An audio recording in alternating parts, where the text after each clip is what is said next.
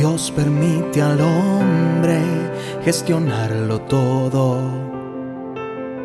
y tener señorío de ello.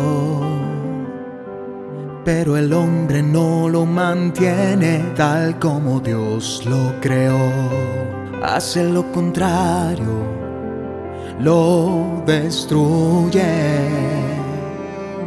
El hombre mueve montañas, tapa mares con tierra y convierte llanuras en desiertos inhabitables y en los lugares convertidos en desiertos el hombre abre industrias y destruye todo.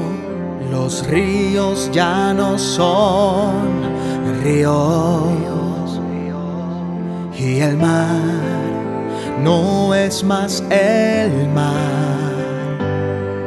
La actitud del hombre hacia todo debe ser de valoración y protección y de uso eficaz. El hombre no puede existir sin el resto de la creación, por eso debe valorarla y darle protección. Cuando el hombre rompe el equilibrio de lo que Dios creó,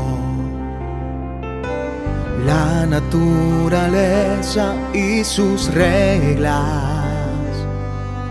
El día de su muerte y del desastre no está lejos.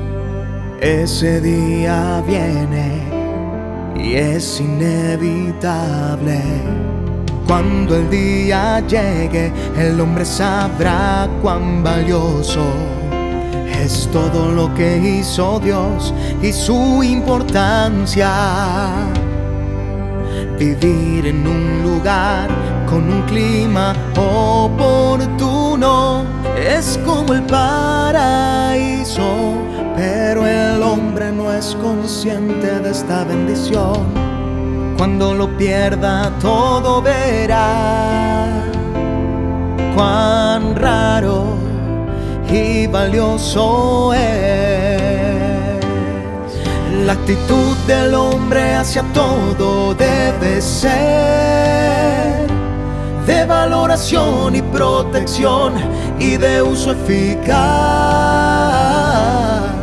El hombre no puede existir sin el resto de la creación, por eso debe valorarla y darle protección. Cuando se acabe, ¿cómo lo tendrá de nuevo? Si Dios no desea intervenir detener la destrucción es la solución. Así el entorno podría recuperarse, poner fin a toda esta destrucción, detener el saqueo y la devastación. Esto traerá mejoras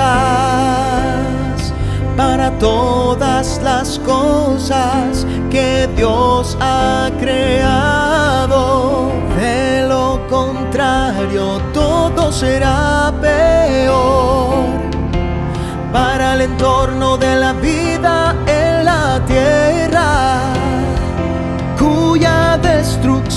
acelerará con el tiempo.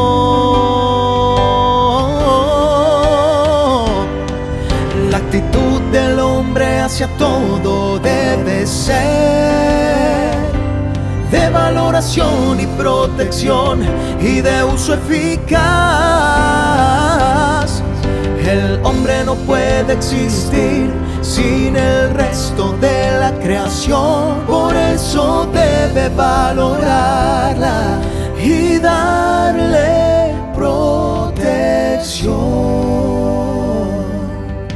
Por eso debe valorarla y darle protección.